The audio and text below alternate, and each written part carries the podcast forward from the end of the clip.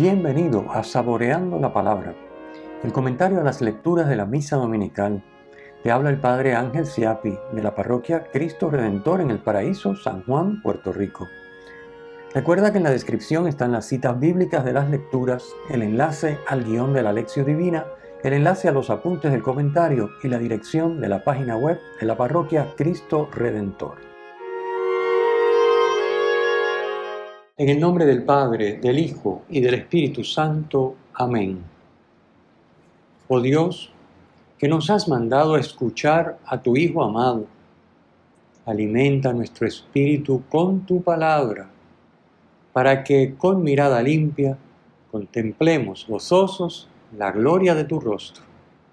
Por nuestro Señor Jesucristo, tu Hijo, que vive y reina contigo en la unidad del Espíritu Santo y es Dios, por los siglos de los siglos. Amén.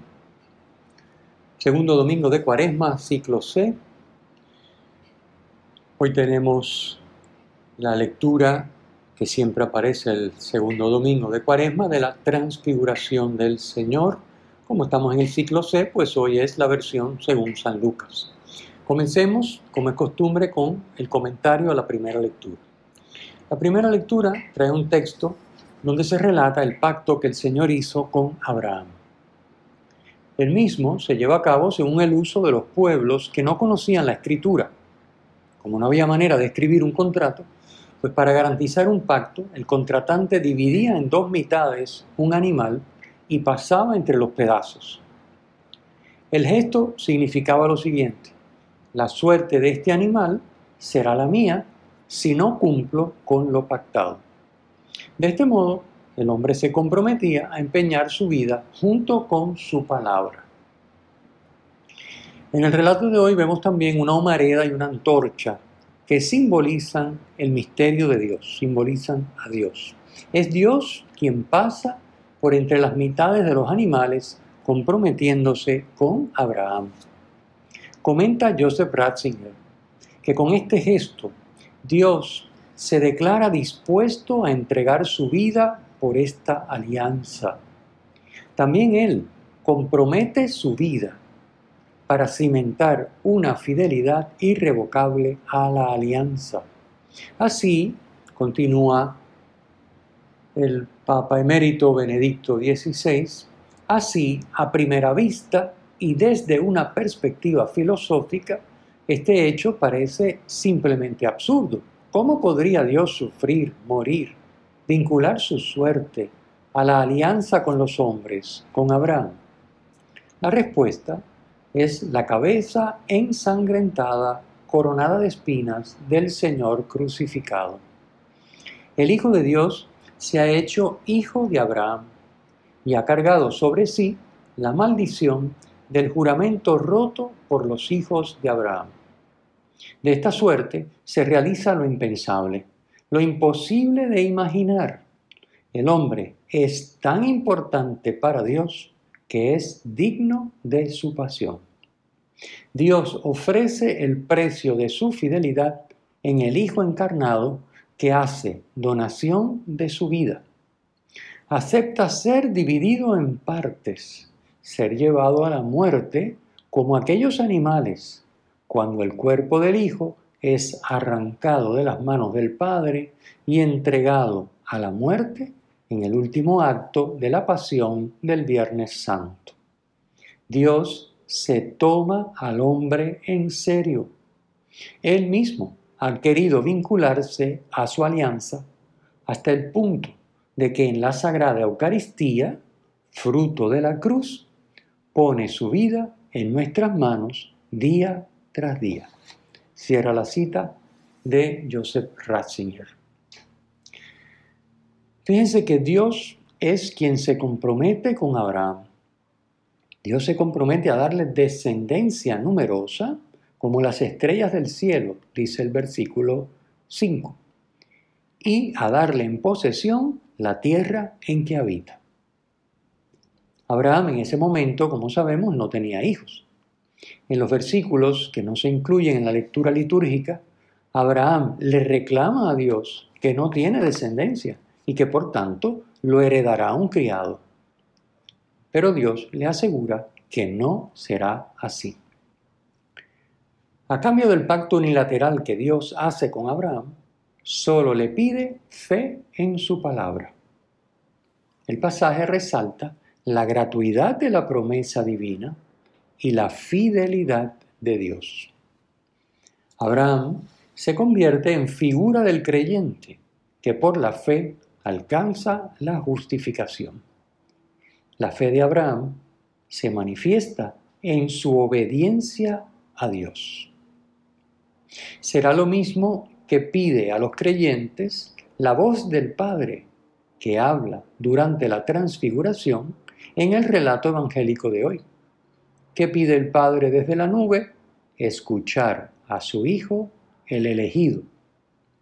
Y sabemos que para el judío escuchar significa prestar atención para poder cumplir lo que se dice, como pasa con la oración Shema Israel, ¿verdad? Escucha Israel. Es decir, presta atención para que puedas hacer lo que te digo, o sea, para obedecer. O sea que escuchar es sinónimo de obedecer. Finalmente les traigo otra cita de Joseph Ratzinger, muy interesante. Dice, obrando de este modo, Abraham cree, confía su vida a la palabra de este contrato. Entrega su vida de forma irrevocable a la palabra de la alianza.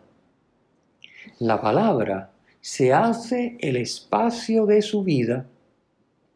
Con esta disponibilidad a dar su vida por la palabra, el patriarca inicia la confesión de los mártires, reconoce la majestad intangible de la palabra de la verdad.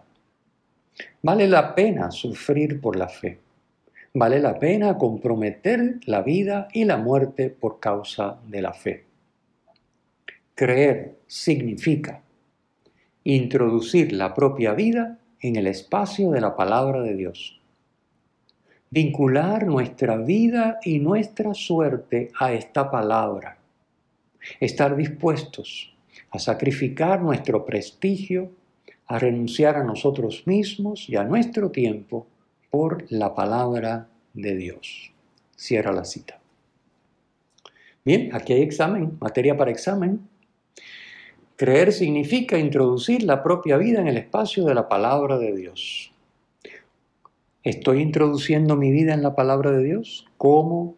¿Cuándo? ¿Dónde? ¿Cuánto cultivo la escucha atenta, la meditación, la interiorización de la palabra de Dios para introducir mi vida en el espacio de la palabra de Dios? Todos tenemos que hacer examen.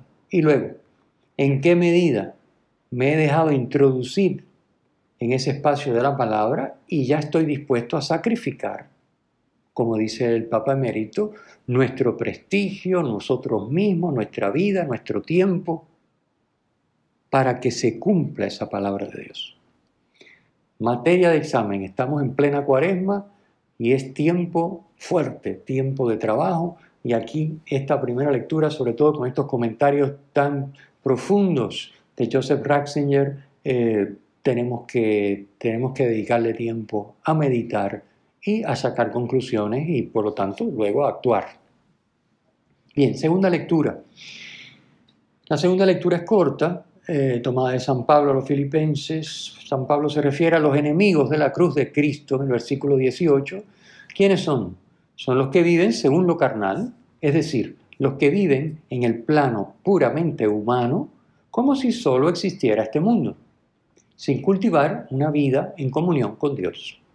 Es decir, los que viven como si Dios no existiera, ya sea que lo nieguen o que simplemente pasen de largo, es decir, de ellos a lo suyo, y si Dios existe, bueno, pues Dios está en el cielo, que haga lo que quiera.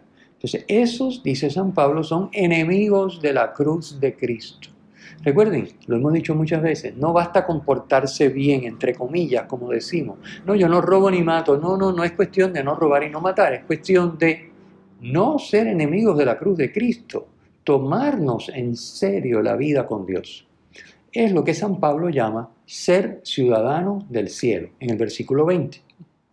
O sea, los que viven en este mundo con la esperanza puesta dice él, en un Salvador, en el Señor Jesucristo, sabiendo que el mundo y nuestra vida actual no son lo definitivo, sino que serán transformados según el modelo de su cuerpo glorioso, con esa energía que posee para sometérselo todo. Versículo 21 de la lectura de hoy. San Pablo pide al inicio de este texto que hoy leemos que lo imitemos a él. En 1 Corintios 11.1 nos aclara que esa imitación que él pide es en tanto que él, por su parte, es a su vez imitador de Cristo. Así que lo que nos está indicando es que imitemos a Cristo, pero como él se empeña en imitarlo, pues puede decir con toda propiedad que lo imitemos a él. Pasemos al Evangelio, que siempre es el plato fuerte del día, y hoy, como ya dijimos, tenemos el relato de la transfiguración según San Lucas. En el texto litúrgico que leemos se omite la primera parte del versículo 28. Por eso ustedes ven que la cita bíblica dice eh, capítulo 9, versículo 28b, 28b al 36, porque la primera parte del 28 se omite. En esa primera parte, ¿qué es lo que dice? Pues dice, unos ocho días después de estas palabras. ¿Y a qué se refiere esos ocho días después? ¿De qué palabras están hablando? Está hablando San Lucas. Pues del pasaje anterior, capítulo 9, versículos 22 al 27.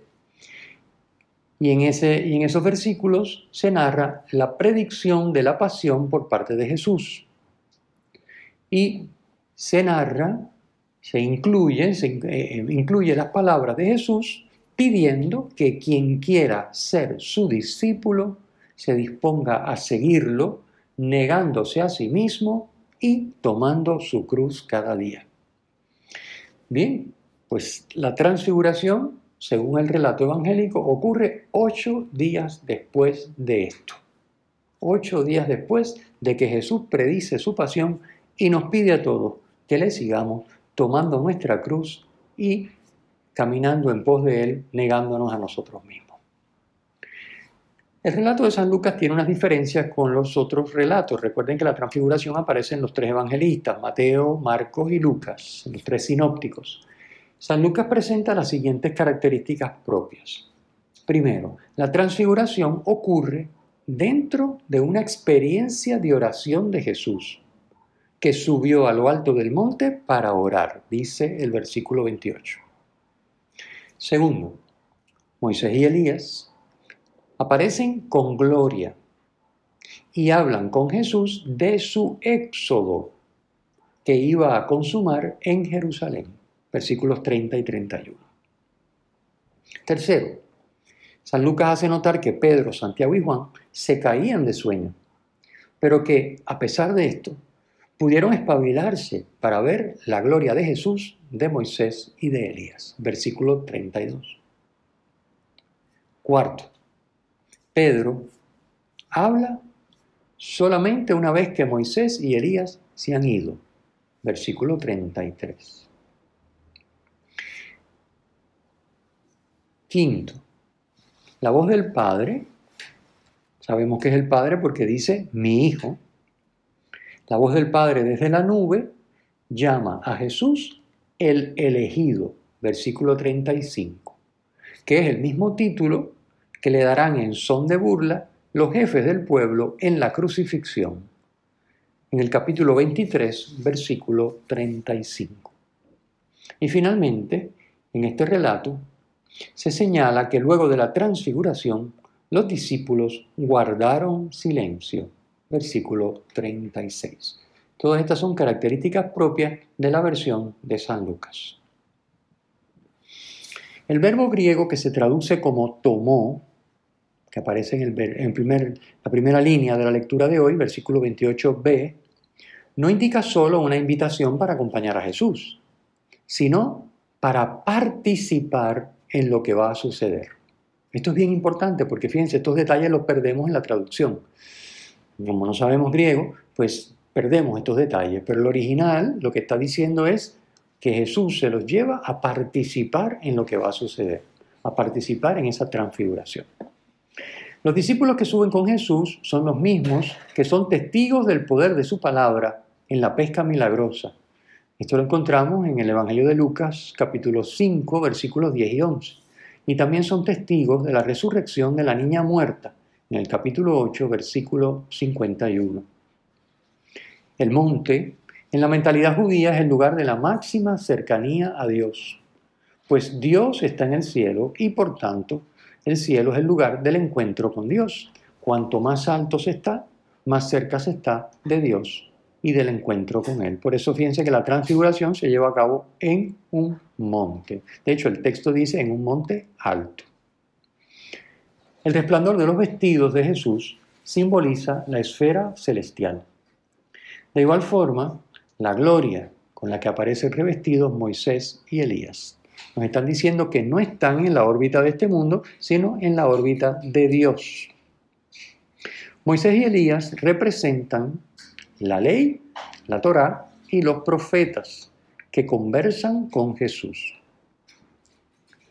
Y Lucas es el único de los tres sinópticos que nos señala cuál es el tema de la conversación de Jesús con Moisés y Elías. Dice que el tema de la conversación es el éxodo de Jesús que se consumará en Jerusalén. Jesús es el nuevo Moisés que consuma, es decir, que lleva a plenitud el éxodo definitivo, no ya la salida de Egipto a la tierra prometida, sino la salida de la esclavitud y del pecado y la entrada en Dios, del cual era figura la tierra prometida. Al respecto nos comenta el padre Fidel Oñoro. Su salida hacia el Padre por medio de la pasión, será en adelante el punto de referencia definitivo de toda experiencia pascual y de todo camino humano.